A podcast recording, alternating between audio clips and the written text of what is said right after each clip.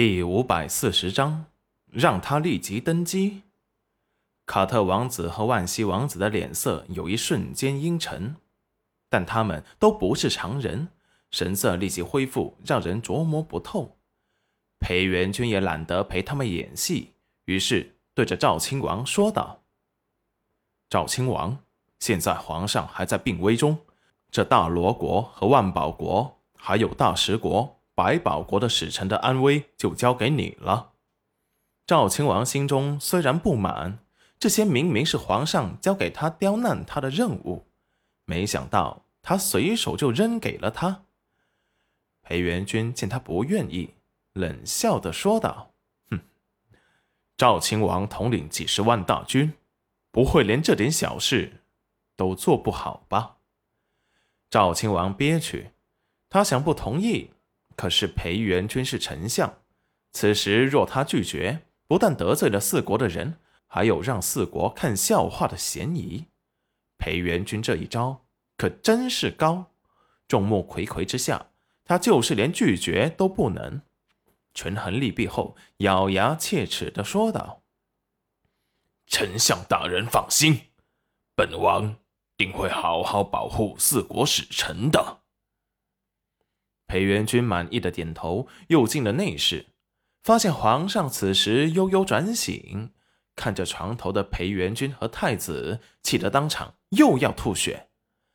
裴元君冰冷的看了他一眼：“皇上别急，你可看见了四国虎视眈眈，你最好配合微臣，不然本相不能保证楼曲国等你死后是否还会存在。”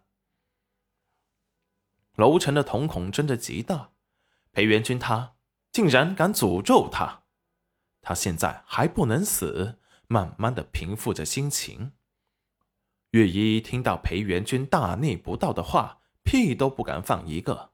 开玩笑，到现在还看不清情况，简直就是找死。丞相大人明显已经控制了整个京城。只听裴元君继续说道。皇上也别担心，臣会想要你娄家的江山。你应该也知道，你就算把本相铲除，也没有能力和力气再去对付赵家和魏家。只要你把皇位名正言顺的传给太子，这娄家的江山谁也夺不走。娄臣不敢置信的看着裴元君，他做这么多，只是为了太子景轩能够顺利登基吗？皇上不必惊讶，看到外面那虎视眈眈的四国了吗？你只要稍微一松懈，那些人就会彻底把楼曲国瓜分掉。现在你只有一条路可选，那就是趁着你还清醒，把皇位立即传给太子，让他即刻登基。不然你一死，这京城会乱。楼曲国也必定大乱，到时候这里还是不是你楼家的江山，本相不能保证。毕竟你那清风的赵亲王也时刻盯着你们，伺机而动。楼臣深吸几口气，稳住情绪，眼神冰冷的看着太子。太子，你也是如此想法？景轩也清冷的看着楼臣，父皇怎么决定，景轩无权干涉。要是父皇不愿，儿臣并不勉强。